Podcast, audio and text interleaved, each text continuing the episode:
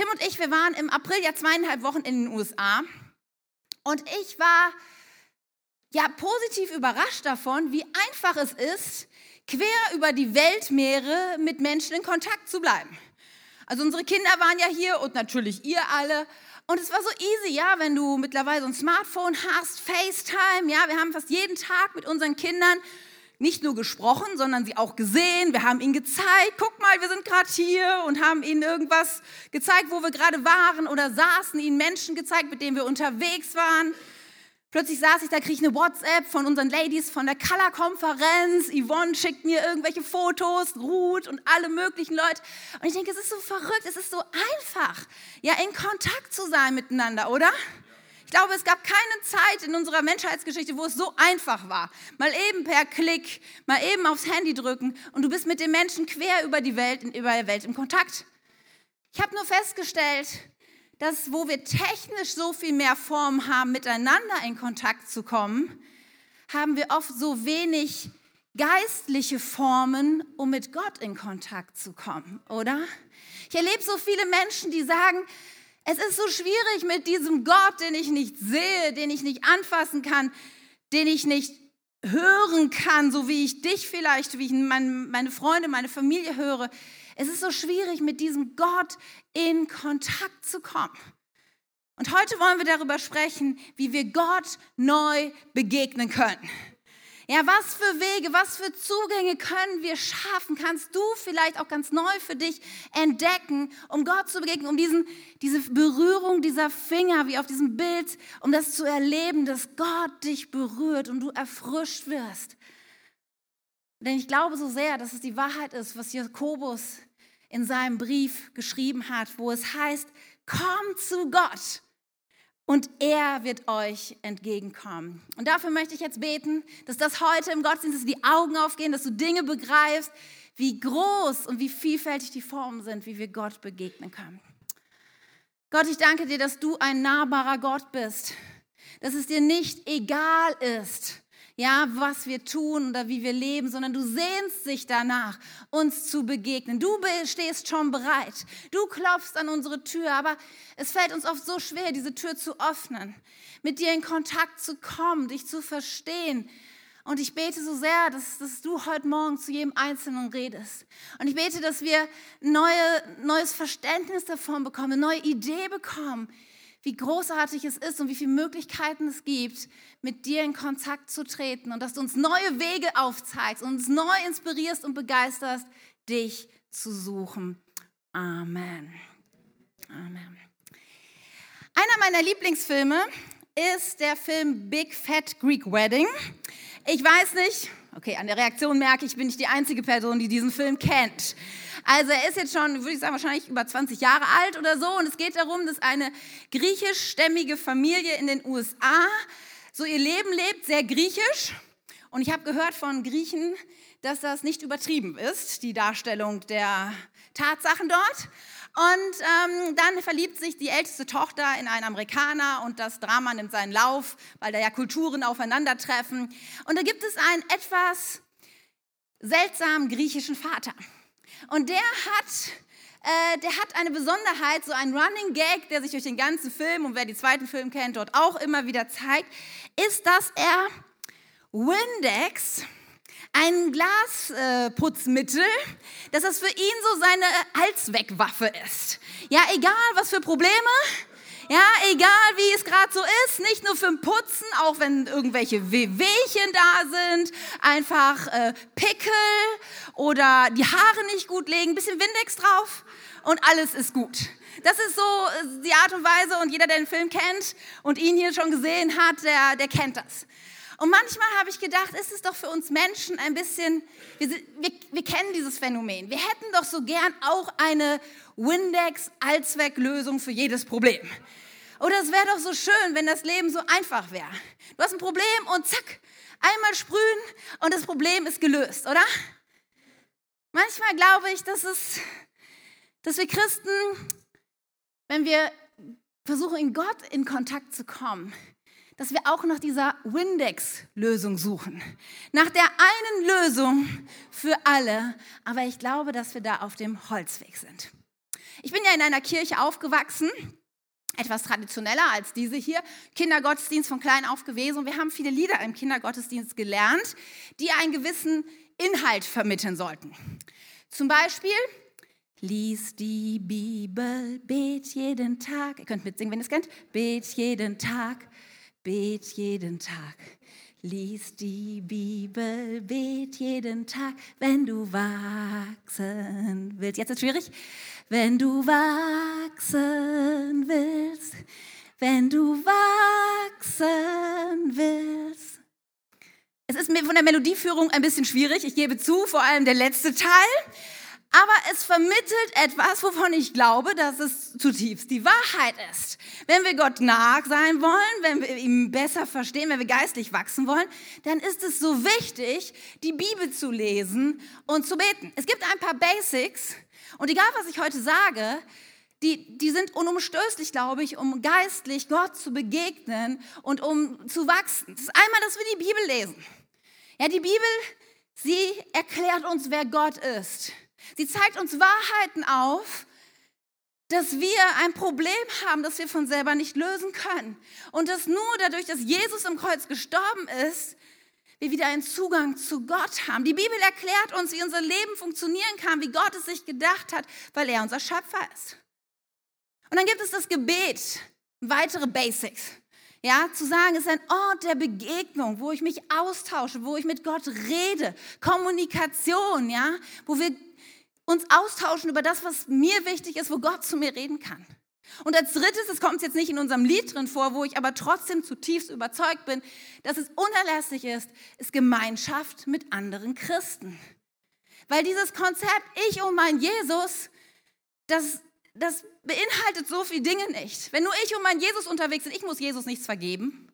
Ich muss nicht damit umgehen zu lernen, wenn Jesus mal einen schlechten Tag hat weil den hat er nicht. Ja, ich muss nicht damit umgehen, wenn er ungeduldig oder schwierig ist. Und all das kann ich nur lernen mit anderen Menschen. Andere zu lieben, bedingungslos, kann ich nur lernen, wenn ich mich in Gemeinschaft mit anderen Menschen und Christen beschäftige. Und wenn ich sage, ich gehe in die Gemeinde und ich lerne dort, es ist so unerlässlich, die Bibel zu lesen, zu beten und Gemeinschaft mit anderen Christen zu haben. Nun, jetzt kommt unser Windex-Denken wieder rein und wir sagen, okay, Beziehung zu Gott, ich habe es verstanden, Katja. Zehn Minuten Bibel lesen, zehn Minuten beten, ein Gottesdienst am Sonntag. Ja, check. Ich habe es geschafft. Ich habe eine gute Beziehung zu Gott. Windex drauf, es funktioniert. Nicht. Denn das ist die Wahrheit, das ist die Realität, die ich so oft in Gesprächen mit Menschen höre. Dass sie mir sagen, oh Katja, es ist so, ich weiß nicht, es gibt dieses Konzept von, von stiller Zeit, was an dem nichts falsch ist, aber wo viele Menschen irgendwie immer wieder an, an, an die Grenzen kommen, wo sie sagen, ah, ich habe die Bibel gelesen und ich habe gebeten, ich habe das jetzt so abgehakt, aber irgendwie, da musste noch mehr sein. Bei so vielen Christen denke ich, sie sind so mangelernährt. Ja, wie auf Diät. Da ist so viel eine Sehnsucht nach irgendetwas, aber das, das können sie nicht in sich füttern, da können sie, dem können sie nicht begegnen. Und so viele Menschen leiden da so drunter. Und ich glaube, wenn du mangelernährt bist, wenn du frustriert bist darüber, dass irgendwas da nicht stimmt in deiner geistlichen Nahrung, dann wäre es doch mal gut, deinen Speiseplan zu ändern, oder? Wäre es gut, mal andere Wege zu finden, andere Zugänge zu Gott zu finden, die das nicht ersetzen, aber die dem vielleicht eine andere Form geben, sodass dir und so wie Gott dich gestrickt hat, weil wir sind so unterschiedlich.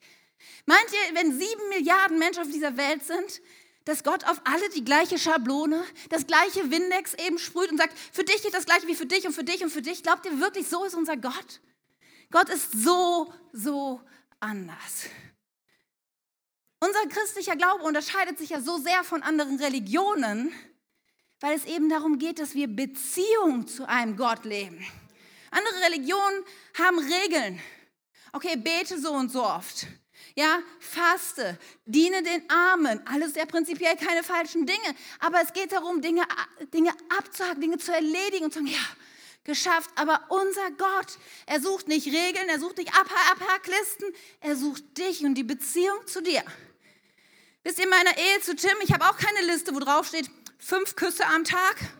Oh, der letzte war schwierig, aber hab's hingekriegt. Zehn Minuten reden mit ihm Puh, heute waren es nur acht, war irgendwie doch heute ein bisschen. So geht es doch nicht, oder? sondern es ist doch Beziehung, es ist Leben, es ist authentisch. Und das sucht Gott. Und ich möchte heute mit uns gemeinsam unterwegs sein und euch mal sieben unterschiedliche Möglichkeiten vorstellen, wie wir Gott neu begegnen können. Dass es sieben ist, ne? viele deuten ja so Zahlen als Mögliche rein, das hat sich einfach so ergeben. Es gibt auch eine Reihe mehr und es ist nicht die allheilige Liste oder irgendwas, aber es sind sieben Dinge, wo ich denke, da kann Gott zu dir reden und das sind Wege, die ich schon oft kennengelernt habe, wie Gott sich, wie Menschen sich weiterentwickeln und Gott begegnen. Eine Warnung vorneweg. Wir Menschen, und darf ich sagen, besonders wir Christen, wir neigen dazu, dass wenn etwas außerhalb unseres Erfahrungshorizontes oder Interessensgebietes ist, das zu beurteilen, verurteilen bis zu verteufeln. Weil wir irgendwie denken, also so wie ich bin und wie ich Gott erlebe, das muss ja irgendwie der einzig richtige Weg sein, oder? Weil für mich funktioniert das so und dann denken wir, müsste es doch für alle anderen auch so funktionieren. Nur ich glaube, wenn ich die Bibel richtig verstehe, dass wir Christen mit Verurteilen immer sehr, sehr vorsichtig sein sollten. Da bewegen wir uns auf dünnem Eis biblisch, sondern dass wir lernen sollten, unser Herz zu öffnen und voneinander zu lernen. Was meine ich damit? Ich könnte jetzt zum Beispiel sagen, okay, wir machen heute ganz praktisch eine Übung, zehn Minuten Stille. Genau, unterschiedliche Reaktionen schon im Raum. Der erste, deine denkt vielleicht, oh ja, Zehn Minuten Stille. Jetzt könnten auch 20 sein. Und einige, oh, zehn Minuten Stille. Nach fünf Sekunden ist schon das Handy in der Hand. Und das ist gar nicht so sehr, dass das jetzt das Handy das Problem ist, sondern du denkst so innerlich, oh.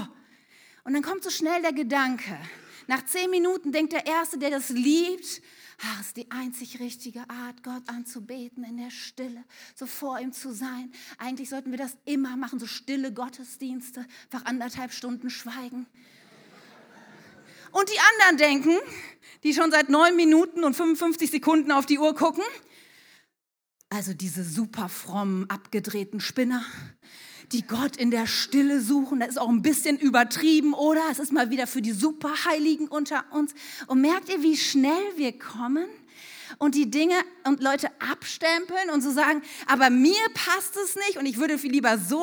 Und wenn wir die Kirchengeschichte betrachten, ihr Lieben, es hat schon so viele Spaltungen und, und Trennungen gegeben aufgrund dessen, dass dass Menschen etwas Neues erlebt haben, einen neuen Zugang zu Gott erlebt haben und andere aber oftmals das nicht nur wertgeschätzt und ernst genommen haben. Weil es ist gut, dass wir unterschiedliche Kirchen haben. Es ist gut, dass Menschen auf ihre Art auch Gott erleben können. Es muss nicht jede Kirche sein wie diese, aber es ist gut, wenn es unterschiedliche Kirchen, weil wir unterschiedliche Zugänge brauchen zu Gott. Aber wie oft, und gerade wir, sage ich mal, Charismatiker und Pfingstler, wenn wir unsere Geschichte sehen, am Anfang des, ähm, des äh, 20. Jahrhunderts, wie sind wir abgelehnt sind wir verteufelt worden dafür, was Menschen mit Gott, mit dem Heiligen Geist erlebt haben. Ein tiefer Riss durch die Christenheit kam zustande, weil keiner das wahrhaben, das, das, das erkennen wollte, was Menschen, die, die den Heiligen Geist erlebt haben, diese neue Kirche, Bewegung gegründet haben, was sie erlebt haben. es hat über Jahrzehnte gedauert, bis hier wieder Christen zueinander gefunden haben und diese Verurteilung endlich ein Ende gefunden hat. Deshalb lasst uns nicht verurteilen, und lass uns aber auch selber nicht denken, dass wir die Wahrheit gepachtet haben. Ist auch so wichtig, es ist immer in Relation zu sehen. So, wir kommen da zwischendurch noch mal kurz drauf in einer biblischen Geschichte. Aber jetzt starten wir sieben Wege, sieben Zugänge, um Gott zu erleben. Vielleicht sind ein paar neue für dich dabei. Der erste Zugang ist, glaube ich, ein beziehungsorientierter Zugang. Es gibt Menschen, die tun sich unglaublich schwer, alleine zu Hause die Bibel zu lesen. Aber komischerweise, wenn sie merken, sie sind in Gemeinschaft, dann ändert sich alles. Alleine zu beten, nach einem Satz weißt du schon nicht mehr, was du sagen sollst. Aber wenn du hier vom Gottesdienst zusammen mit Menschen betest, dann fällt es dir plötzlich so leicht. Dann merkst du plötzlich, Gott ist da und es ist so ein Fluss da für dich. Deine Bibel allein zu Hause zu lesen, ist so anstrengend und du verstehst so vieles nicht. Aber in der Kleingruppe, wow, plötzlich werden Dinge für dich klar und du tauschst dich aus. Und weißt du, es ist keine Schande, sich das zuzugestehen und zu sagen, mir tut es unglaublich gut, mit anderen Menschen meinen Glauben zu teilen. Es baut mich auf. Weil weißt du, Gott hat gesagt, es ist nicht gut, dass der Mensch alleine ist. Und das bezieht er nicht nur auf Ehe, sondern gibt es so viel mehr Formen. Ich habe von einem Pastor gelesen, und manchmal denkt man ja, dass Pastoren so besondere Spezies sind. Ne? Die ähm, haben nie Probleme, mit Gott in Kontakt zu kommen. Die beten immer zwei Stunden am Tag, nachdem sie drei Stunden die Bibel gelesen haben. Und alles ist ja alles für Pastoren kein Thema, wisst ihr? Auch nicht manchmal.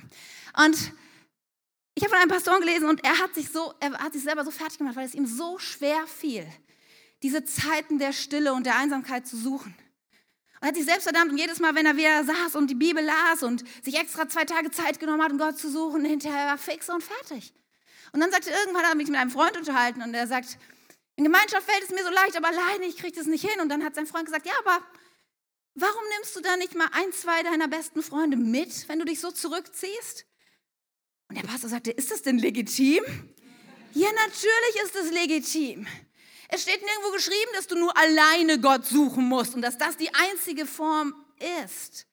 Deswegen, wenn du merkst, Beziehung hilft dir so sehr, hey, dann melde dich doch in der Kleingruppe an. Ich kenne Leute, die sind in zwei Kleingruppen, weil sie sagen, es tut mir so gut, mein Leben zu teilen.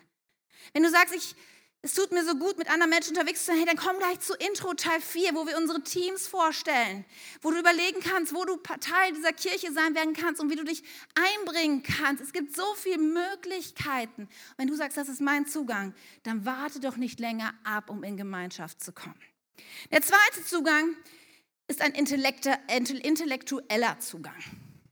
Du liebst es, nicht nur eine Bibel zu lesen, sondern parallel zwei, drei, vier und noch ein Kommentar und das griechische Wörterbuch oder den Sprachbuch Bibel mit der Sprachschlüssel dabei. Oder eigentlich kannst du sowieso griechisch fließend sprechen. Und wenn du und wenn du das liest, dann merkst du einfach, wie diese Erkenntnisse, du liebst es, die Worte nachzuschlagen und neue Erkenntnisse zu bekommen. Dein Herz fängt an zu schlagen und du denkst, wow, es ist so großartig, mehr über Gott kennenzulernen. Ein Freund von mir, ich glaube, er hat diesen Zugang zutiefst. Er ist eigentlich vom Beruf Physiker. Und ich weiß noch einmal saß ich ihm gegenüber und er fing mir an, über Physik zu sprechen. Keine gute Idee. Und er erklärte mir irgendeinen physikalischen Zusammenhang und plötzlich schwenkte er über und sagte, Katja, weil das so ist, ist es doch klar, dass es Gott gibt. Und er fing mir an, das mit Gott zu verbinden. Und er wurde so leidenschaftlich und ich habe kein Wort verstanden. Aber eins habe ich gemerkt, dass dieser Mann durch seinen intellektuellen Zugang, durch das, was er herausgefunden hat, dass seine Liebe zu Jesus gewachsen ist, dass seine Verbundenheit zu Gott stärker geworden ist. Und wenn du hier bist und sagst, ja, ich liebe das auch so, hey, dann gib Gas. Kauf dir ein neues Buch, tauch ein in die Materie, es ist so wichtig. Jesus spricht übrigens auch davon, für alle, die noch eine Legitimation obendrauf brauchen. Jesus wird einmal gefragt, was ist das wichtigste Gebot? Jesus, was ist das Allerwichtigste, was wir tun sollen? Darauf antwortete er in Matthäus 22. Da heißt es, Jesus sprach zu ihm, der gefragt hat, du sollst den Herrn, dein Gott, lieben, mit ganzem Herzen und mit ganzer Seele. Ja, und das sind so Dinge, da denken wir, ja, das liebe ich auch, ganzem Herzen, ganze Seele. Und dann kommt der dritte halt, und mit deinem ganzen Verstand. Gott hat dir einen Verstand gegeben. Manche Leute denken, ja, du musst deinen Verstand an der Kirche vorne abgeben, damit du irgendwie hier mithalten kannst. Das Gegenteil ist der Fall. Denk nach, benutze dein Gehirn. Gott hat es dir gegeben und wenn es dein Zugang ist, dann go for it. Der dritte Zugang, er ist der dienende Zugang. Und Menschen, die diesen dienenden Zugang zu Gott haben, sie würden jetzt zu mir sagen, Katja, du hast was unterschlagen. Lies den Vers mal weiter, weil der war nämlich noch nicht zu Ende, denn da heißt es dann im nächsten Vers, dies ist das größte und erste Gebot, das zweite aber ist ihm gleich, du sollst deinen Nächsten lieben wie dich selbst. Sagen, Katja, das ist doch der Kern. Ja, das erkennen, dienen, den Nächsten lieben, für den anderen da zu sein. Als du hier für unsere Aktion Liebe in Aktion eingekauft hast, vielleicht bei DM unterwegs warst, es war für dich quasi ein spiritueller Akt, weil du gedacht hast, so cool, ich kann was kaufen, ich kann einen Unterschied machen, ich kann Menschen unterstützen. Und ich weiß, es gibt so viele Menschen in dieser Kirche, die diesen Zugang haben und sagen, wenn ich Gott diene, wenn ich anderen Menschen diene, dann, dann baut es einfach mein Herz und ich merke so sehr, wie Gott mir nahe ist und wie ich einen Unterschied machen kann. Wenn ihr Jesus seht, er hat diesen Einsatz zutiefst gelebt. Geschichten wie der barmherzige Samariter zeigen, wie sehr dieser Gedanke verwurzelt ist in unserem christlichen Denken. Und auch viele andere Personen in der Bibel spiegeln das wieder. Unter anderem eine Frau mit dem Namen Martha. Nun weiß ich aber, dass manche Bibelkenner jetzt schon denken, hm, Martha ist jetzt nicht gerade vielleicht für alle diese sympathischste Person, weil da gab es doch einen kleinen Zwischenfall. Und da finde ich ganz gut, wenn wir da nochmal reingucken, weil die Bibel, sie kennt genau das Problem, über was wir vorhin gesprochen haben. Das Vergleichen, das Abwerten. Und es ist so wichtig, darüber nachzudenken, wo wir stehen und welcher Zugang zu uns gehört. Denn ein weiterer Zugang ist dieser kontemplative Zugang. Ich komme gleich nochmal zu der Geschichte von Martha und Maria, wenn du denkst, hm, was wollen sie mit? Ich will nur kurz erklären, dass es auch einen weiteren Weg dazu gibt. Kontemplativ ist vielleicht für die vielen von uns nicht so ein Wort, das wir im alltäglichen Sprachgebrauch ständig nutzen. Kommt von ähm, complentatio, äh, lateinisch, das heißt so wie viel wie den Blick nach etwas richten oder ähm, wie betrachten, etwas in Betracht ziehen, etwas erkunden. Und es ist so, dass viele es lieben, als Christ sich zurückzuziehen, tief einzutauchen in Gottes Gegenwart, Stille zu, zu, Stille zu suchen, vielleicht über einen Bibelvers zu meditieren und Gott so zu begegnen. Es ist vielleicht für viele so der naheliegendste Zugang und eine Person im Wort, eine äh, Person im Wort Gottes, nämlich Maria, ist so der Prototyp vielleicht. Wir reden nicht von der Mutter Maria, sondern von der Schwester von Martha. Und jetzt kommen wir zurück zu unserer Geschichte, denn Martha, Maria und Lazarus, sie sind enge Freunde von Jesus. An unterschiedlichen äh, Bibelstellen lesen wir davon. Und eines Tages kommt Jesus zu dieser Familie und Martha, die einen dienenden Zugang hat zu Gott, sie fängt an, sofort das Essen zu fertig zu machen. Weil Jesus kam ja nicht alleine mit seinen Jüngern und wahrscheinlich waren da noch viele andere Leute. Und ihr war es so wichtig, durch das Essen, durch ihre Gastfreundschaft auszudrücken, wie wertvoll Jesus für sie ist. Aber da ist ihre Schwester Maria und sie hat so einen anderen Zugang.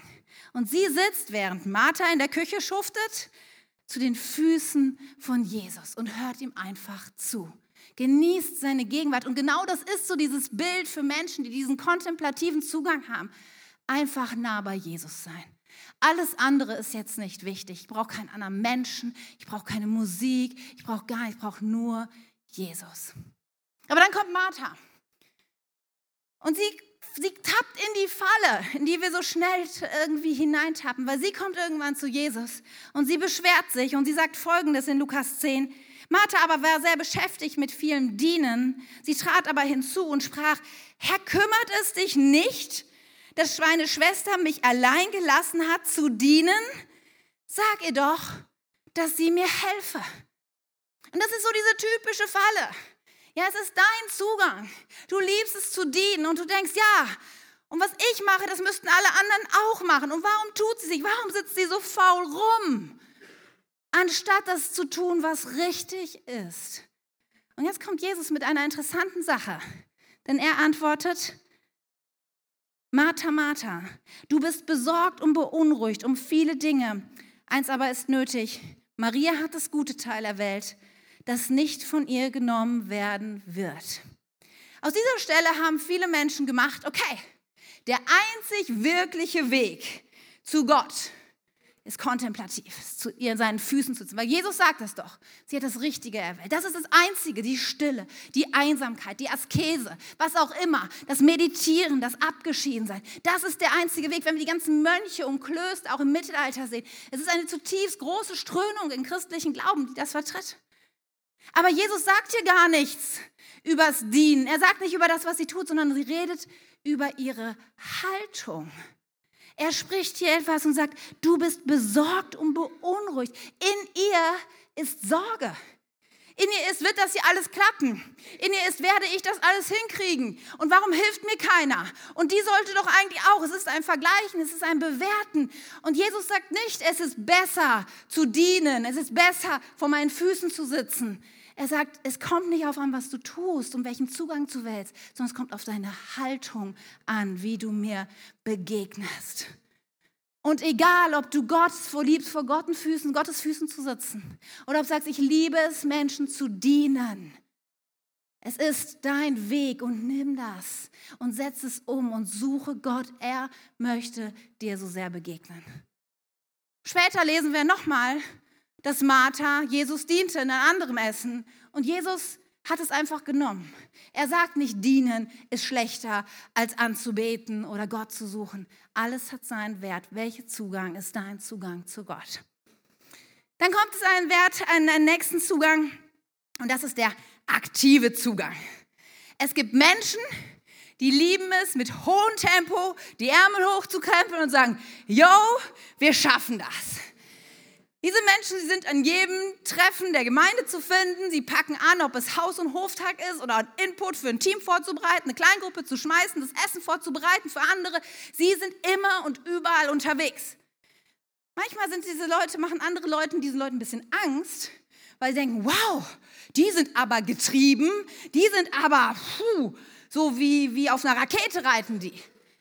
Und ich will nicht einen ungesunden Lebensstil irgendwie rechtfertigen, aber ich glaube so sehr, dass manche Menschen von Gott so geschaffen worden sind, dass sie mit einem hohen Tempo Gott dienen und Gott das benutzt und sie in dem, was sie tun und mit Gott unterwegs sind, so viel von Gottes Kraft erleben, so sehr darin eintauchen, von ihm gebraucht zu werden. Wisst ihr, großartige Menschen, auf die wir jetzt zurückgucken, wie, John Wesley, ja, Begründer der Methodisten. Von ihm wissen wir, dass er ein, ein Mensch war, der unendlich viel gearbeitet hat. Ja, oder George Whitfield, wahrscheinlich einer der größten Evangelisten seit den Aposteln. Wir lesen von ihm, dass er bis zur Erschöpfung gepredigt hat. Und ich glaube so sehr, dass es kein, kein immer ein ungesundes Druck und Last war, sondern dass diese Menschen getrieben waren von der Liebe Gottes. Und dass sie Erfüllung darin gefunden haben. Und wenn du so jemand bist, natürlich brauchst du Pausen. Natürlich definieren wir uns nicht darüber. Aber ich glaube so sehr, dass es Menschen gegeben hat und immer noch gibt, wenn wir in unsere Welt heute gucken, ja, Menschen wie Billy Graham, der letztens gestorben ist, oder andere große Leute, Leute, die leben wie Brian Houston, oder auch die vielen Namenlosen in unseren Gemeinden, die so viel einsetzen, so viel arbeiten. Ich glaube zutiefst, dass es Menschen gibt, die einen aktiven Zugang zu Gott haben und darin Gott erleben. Und wenn du das bist, plane dein Leben weise aber lass dich nicht an die Kette legen, sondern diene Gott mit allem, was du hast. Diese Menschen, sie lieben solche Verse, wie Jakobus sie ausspricht. Ich glaube, Jakobus war so einer. Ja, denn er sagt, es reicht nicht nur Glauben zu haben. Ein Glaube, der nicht zu guten Taten führt, ist kein Glaube. Er ist tot und wertlos. Und diese Menschen, sie lieben es, aktiv für Gott zu sein. Der aktive Zugang. Der nächste Zugang ist der Zugang durch die Schöpfung. Ich weiß nicht, ob du es vielleicht kennst, wenn du spazieren gehst, jetzt im Frühling und Sommer, und du siehst das, was Gott geschaffen hat. Du siehst die Wälder, die Natur, und du merkst plötzlich, fällt es dir so leicht, in Gottes Gegenwart zu kommen. Ich kenne das nur zu gut. Ich liebe es, diese Momente. Ich liebe einmal die Stille, aber ich liebe es auch in all diesen Kleinigkeiten oder in der Schönheit und Allmacht, Gott zu erkennen. Na, es gibt große Diener, Bernhard von, äh, große Denker. Bernhard von Clairvaux zum Beispiel, er ist ein Zisterziensermönch, hat viele weise Dinge geschrieben. Er hat mal gesagt, dass in den Wäldern kannst du mehr erkennen, als dir all die Bücher dieser Welt sagen würden. Oder auch Spurgeon, einer der großen Prediger der letzten Jahrhunderte. Er hat oft davon gesprochen, dass wenn er in den Bergen unterwegs ist, er nicht sich erklären kann, dass irgendjemand an Gott zweifeln kann, wenn man die Schönheit und die Allmacht der Natur dort sieht. Und all das ist im Einklang mit dem, was uns, was uns die Bibel sagt. In Römer 1 heißt es nämlich, Seit Erschaffung der Welt haben Menschen die Erde und den Himmel und alles gesehen, was Gott erschaffen hat und können daran ihn, den unsichtbaren Gott, in seiner ewigen Macht und seinem göttlichen Wesen klar erkennen. Kennst du diese Momente, wo du vielleicht am Meer stehst und einfach diese endlose Weite siehst und plötzlich, plötzlich ist es so klar, wie groß Gott ist? Plötzlich hast du keine, keine Zweifel mehr, dass ihm alles möglich ist? Weißt du, es ist wichtig zu unterscheiden. Die Natur ist nicht Gott, sondern sie ist ein Hinweis auf ihn. Vielleicht kennst du diese Momente, wenn dein Ehepartner vielleicht auf Geschäftsreise ist oder dein Kind vielleicht einen Auslandsaufenthalt für drei Monate. Und dann gehst du in das Zimmer deines Kindes hinein. Und du siehst noch, wie das Kind den Schreibtisch so äh, aufgeräumt hat oder auch nicht aufgeräumt hat. Ja, du siehst die kleinen Bilder, die auf der Galerie stehen oder was auch immer. Du kommst rein und in dem Moment, wo du das Zimmer des Kindes betrittst, fühlst du dich diesem Kind verbunden, oder? Wisst ihr, wovon ich rede? Vielleicht ist da noch ein, ein Sweatshirt, was liegt. Man kann es sogar riechen. Ich weiß nicht, ob es positiv ist, aber steht hier, es ist, es ist so dieser Moment, wo wir uns diesen Menschen nahe fühlen, oder? Und genauso ist es, wenn wir in die Natur gehen. Wenn wir durch den Wald laufen, wenn wir all das sehen, alles Zeug von der Schönheit Gottes. Und ich glaube, dass es so ein kraftvoller Weg ist, wenn es dir so schwer fällt, zu Hause vielleicht zu beten. Warum gehst du nicht mal raus? Warum gehst du nicht durch den Wald? Warum lässt du es nicht auf dich wirken, all die Schönheit zu sehen? Und glaub mir, es wird so viel leichter, Gott dein Herz zu öffnen, wenn es dein Zugang zu Gott ist. Und der letzte Zugang, den ich heute so noch mit hineinnehmen möchte, wie gesagt, es gibt noch eine Reihe von anderen, die man hier erwähnen könnte. Das ist der Zugang durch Anbetung. Heute Abend ist K21 Praise und es ist kein Zufall, dass wir auch als Gemeinde immer wieder einen Schwerpunkt darauf legen, Gott anzubeten und ihn zu ehren, auch durch Musik. Du kannst natürlich auch anbeten ohne Musik, aber ich glaube zutiefst, dass, es ein, dass Musik ein, ein, eine Kraft hat, ein Werkzeug hat, was zutiefst unsere Seele berühren kann. Im Psalm 147 heißt es Halleluja. Ja, es ist gut, unserem Gott Loblieder zu singen, ihn zu loben, macht froh und ist wunderschön. So oft höre ich von Menschen, die hier sitzen, die sagen, während wir singen, mir laufen Tränen übers Gesicht, weil ich plötzlich begreife, wie groß unser Gott ist. Na, manchmal können die Leute nicht begreifen, warum das so mit, was es ihnen mit ihnen macht, aber ich glaube zutiefst, dass Anbetung so ein Kanal ist, wo vielleicht Wahrheiten, die wir hier oben in unserem Kopf mal abgespeichert haben, dass sie durch Anbetung und durch die Musik in unser Herz hineinrutschen. Und für mich gibt es oft nichts Schöneres, als Gott einfach anzubeten. Ja, oft, wenn ich unterwegs bin, mein Radio laut zu drehen, mein Handy die richtige Playlist anzumachen und während ich Auto fahre, einfach Gott zu ehren und zu singen. Auch wenn manche Autofahrer denken, die telefoniert aber lange oder schreit laut mit ihrem äh, nicht sichtbaren Telefonpartner. Es ist mir egal, aber ich merke so sehr, dass es mein, meine Beziehung zu Gott baut. Und vielleicht ist es auch dein Weg und dein Zugang zu Gott, dann lass dir das nicht nehmen und suche Möglichkeiten, Gott anzubeten. Wisst ihr, diese Wege, sie sind nicht, sie sind nicht ausschließlich. Und man kann nicht sagen, ich habe nur den Weg und nicht den Weg. Ich glaube, dass es eine Kombination von vielen gibt, aber ich mache dir so Mut, wenn du hier sitzt und du merkst so, ah, meine Beziehung zu Gott, das ist so ein bisschen eingerostet. Es fällt mir so schwer, meine Routinen zu sagen, einfach, ich breche aus. Ich will Gott neu begegnen und ihm erleben, wie ich ihn vielleicht noch nie zuvor erlebt habe. Und diese Predigt, ich habe bewusst mich dafür entschieden, sie heute zu halten, weil jetzt fahren wir bald in Urlaub. Wir gehen Ende der Woche in Urlaub und ich weiß, viele andere von euch starten jetzt auch in den nächsten Tagen. Und ich habe so oft schon gehört, dass Menschen sagen, im Urlaub fällt es mir manchmal besonders schwer, Gott zu suchen. Weil die Routinen so aufgeknackt sind, der Tagesablauf ist so anders und man ist irgendwie so rausgerissen aus all dem, was einem vielleicht normal erscheint.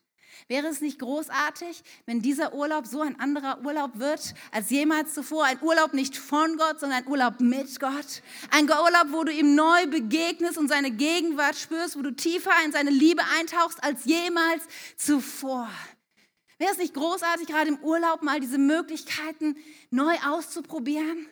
Zu sagen, ich gehe einfach mal spazieren, ich lasse es auf mich wirken ich lade mein Handy noch vorher irgendwelche Listen runter, die ich mir anhören möchte. Ich bestelle mir ein neues Griechisch-Lexikon und starte richtig durch im Griechisch lernen oder was auch immer das ist. Vielleicht sagst du, ich bin beziehungsorientiert. Ja, dann vielleicht kannst du mit den Leuten, mit denen du im Urlaub gemeinsam bist, mit deiner Familie Zeiten einplanen, wo ihr gemeinsam Gott sucht und ihm begegnet. Es gibt so viele Möglichkeiten. Und wer weiß, was Gott alles tun will und wie er dir begegnen will. Wisst ihr, manchmal, glaube ich, haben wir so falsche Vorstellungen von dem, wie Gott gern zu uns reden möchte. Es gibt in meinem Bekanntenkreis jemanden, den ich sehr ungern anrufe, weil jedes Mal, wenn ich die Person anrufe, sind die ersten Minuten der gleiche Gesprächsverlauf, der dann nämlich lautet, ach, dass du dich auch mal meldest. Ich dachte schon, du lebst gar nicht mehr. Jedes Mal erkläre ich dann, dass er das Telefon zwei Seiten hat und wenn Leute sich gerne Kontakt mit mir treten wollen, es ja auch möglich wäre, diese andere Seite zu betätigen, um sich bei mir zu melden. Ich sehe ein paar andere nicken auch, weil sie anscheinend solche Gespräche kennen. Und manchmal denken wir, Gott wäre auch so. Das ist in dem Moment, wo wir ihm begegnen, er sagt, ach, dass du dich auch mal wieder meldest. Wir haben ja einiges zu besprechen. Aber so ist Gott nicht, verstehst du? Gott schüttelt nicht den Kopf über dich und er wartet aber sehnsüchtig auf dich. Gott zu begegnen ist auch keine Dienstbesprechung. Ja, wo er sagt, okay, Alisa, wir müssen an deinem Charakter arbeiten. Da gibt es so ein paar Dinge, das sehe ich nicht so gerne. Und naja, du mit deiner Schwiegermutter solltest du auch freundlicher sein und zieh dir mal was Vernünftiges an. Und was ich versteht ihr? So ist Gott nicht, dass er nur darauf wartet, endlich mal alles loszuwerden, wenn wir ihm begegnen. Und er wartet auch nicht auf unseren Input. Ich weiß, manche Menschen, sie ächzen unter ihren Gebetslisten. Ja, sie haben Fürbittelisten. So wie wir hier beten im Gottesdienst, haben viele so Listen, wo sie Dinge beten. Und das ist großartig, weil es gibt Leute, die haben da eine Leidenschaft für. Aber manche Menschen sagen, Katja, bevor ich dann alles erstmal runtergebetet habe, was ich so fürbittemäßig Gott bringen sollte, danach bin ich schon völlig am Ende und habe keine Zeit mehr, wo ich so denke, weißt du was, Gott kommt nicht und erwartet von dir Infos und Fürbitte und alles Mögliche, sondern als allererstes kommt er und er dir, will dir begegnen, da wo du bist und er will dir erklären, wer du bist. Wir haben heute dieses neue Lied gesungen, wo es genau darum geht, dass er sagt, du bist mein geliebtes Kind, du darfst nach Hause kommen. Es gibt keine Leistung und keinen Druck und keine Verurteilung in meinem Haus, sondern da ist Liebe, Annahme und Identität. Weißt du, wenn wir Gottes Wort sehen und wir erleben, wie er Menschen begegnet, da ist ein Gideon, ein verängstigter Teenager, der sich versteckt, um ein bisschen Weizen zu dreschen. Und Gott spricht ihn an und sagt, sei gegrüßt, du tapferer Held. Gott spricht dich so an, wie er dich sieht. Er sieht nicht die Lücke, die in deinem Leben ist und wo du denkst, ah, ich bin ja kein tapferer Held, sondern er spricht es hinein, voller Glauben und Wissen, dass er dich so geschaffen hat und dass er sehen will, wie das zum Heranwachsen kommt, was er in dich hineingelegt hat. Ein Daniel, der zwischenzeitlich total herausgefordert war und am Ende seiner Kraft, Gott spricht zu ihm, hab keine Angst, du bist unendlich geliebt. Er spricht hinein, wie er ihn sieht. Er sieht seine Not. Ein Jeremia, den er zum Propheten beruft. Ihm sagt er, Jeremia, denke nicht, dass du zu jung bist. Er sieht seinen Zweifel, er sieht seine Ängste und genau dort begegnet Gott dir. In deiner Unsicherheit, in deinen Fragen, in deiner Angst, in deinem Versagen, in diesen Fragen, wer bin ich eigentlich? Möchte Gott dir begegnen und sagen, ich weiß, wer du bist. Darf ich dir begegnen, mein liebes Kind? Darf ich dir sagen, was ich über dich denke? Das ist Gottes erstes und zentrales Anliegen, dir da zu begegnen, wo du wirklich bist. Weißt du, was seine Pläne mit dir sind? Wir lesen es in Jeremia 29, denn da heißt es, denn ich weiß genau, und hier spricht Gott. Gott sagt, ich weiß genau, welche Pläne ich für euch gefasst habe. Mein Plan ist, euch Heil zu geben und kein Leid. Ich gebe euch Zukunft und Hoffnung. Und wenn ihr dann zu mir rufen werdet, will ich euch antworten. Wenn ihr zu mir betet, will ich euch erhören. Ich glaube, dass heute Morgen hier Menschen sind und dir ist so eine Sehnsucht danach, Gott zu begegnen. Es sind so viele Fragen. Die Frage, was willst du mit meinem Leben? Wer bin ich eigentlich? Wozu bin ich da? Was soll ich hier tun, Gott? Ich glaube, dass es hier Menschen gibt, die genau diese Fragen beschäftigen dich gerade. Und Gott möchte mit dir ins Gespräch kommen. Er möchte mit dir reden. Er möchte dir zusprechen, wer du bist. Denn wenn ihr mich sucht, werdet ihr mich finden. Ja, wenn ihr ernsthaft mit ganzem Herzen nach mir verlangt, werde ich mich von euch finden lassen, spricht der Herr. Das ist seine Zusage. Er wird dir begegnen. Und ich möchte dich einfach einladen und fragen, willst du aufbrechen und Gott neu begegnen? Wäre das nicht ein guter Entschluss für diesen Morgen zu sagen, okay, Gott, ich brauche mehr von dir. Und ich will sehen, wie Zukunft und Hoffnung mein Leben prägt. Amen.